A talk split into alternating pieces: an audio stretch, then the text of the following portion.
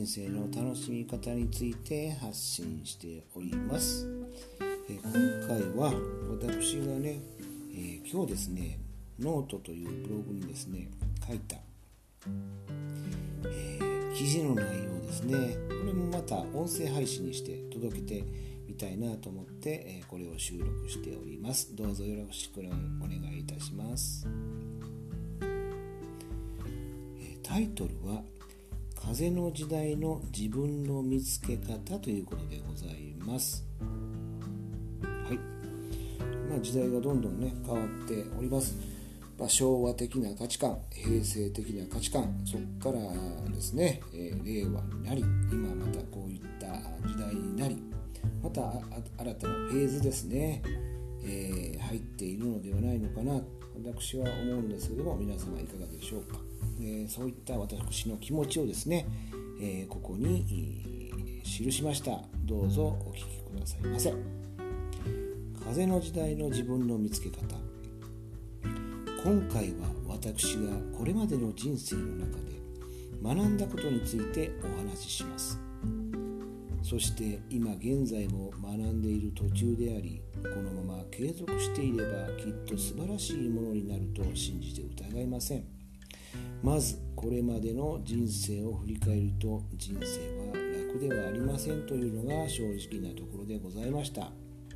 そして人生は公平ではなく残念に思うことも少なくありません。そんな時自分がこの世のあらゆる不幸を背負っているかのように思わないことが大事だと私は考えております。自分は決して不幸なんかではない。それよりもそんな自分を飛び越えて前に進む必要があると思います。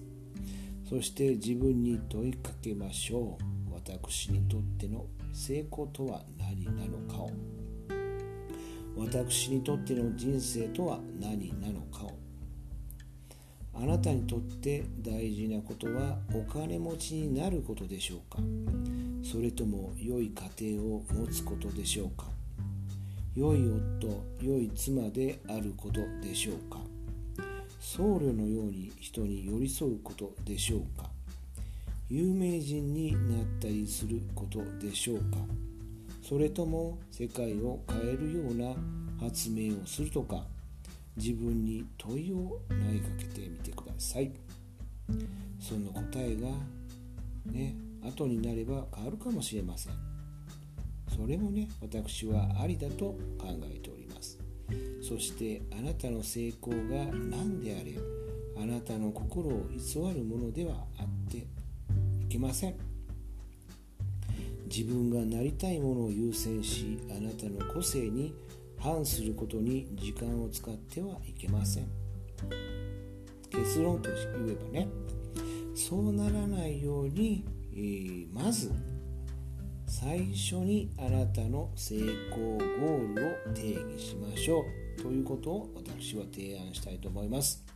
そしてゴールに向かって行動するんですよ。日々の生活に組み込み時間を投資し何が重要かについて気を配りましょう。自分がまだ到達していない地点は今いる時点と同じぐらい重要です。自分の人生の意義とか意味とかを考える場合私は自分が誰かを知っていることから始まるものではありません。大抵私自身にないものを知っているという消去法から始まります。自分にないものをね特定すること。それそれが自分自身を知る第一歩。となるのではないでしょうか。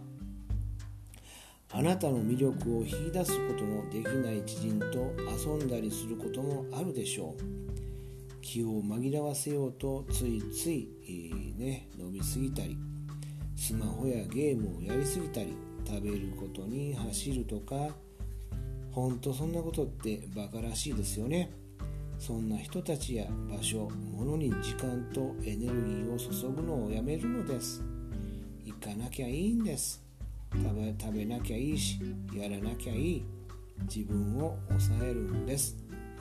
余計なことに時間を費やすのをやめることで自然とさらに多くの自身の喜びにつながる時間の使い方ができるようになります。なぜならばあなたのかけがえのない個性から離れていった人たち。場所。物や時間を取り除いたからです。余計なもの無駄な時間は取り除き選択肢を減らしましょう。一息つき。まず、えー、自分でないものを取り除くことであなたのいるべき場所がわかるはずです。幸せとは結果に対する感情的な反応。何かに勝てば幸せになり何かに負ければ幸せにならない。これは原因と結果の代償でありいつまでたっても幸せを保ち続けることはできません。なぜならば達成するたびに幸せの基準が上がっていってしまうからです。幸せには一定の結果が要求されます。結果に依存しているということなんですね。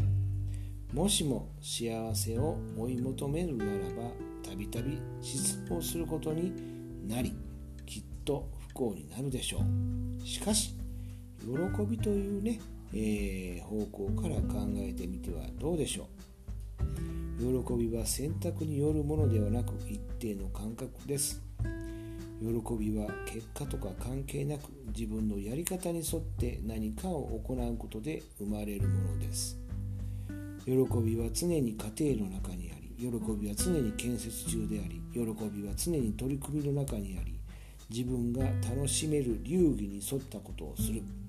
その中に喜びが根付いています。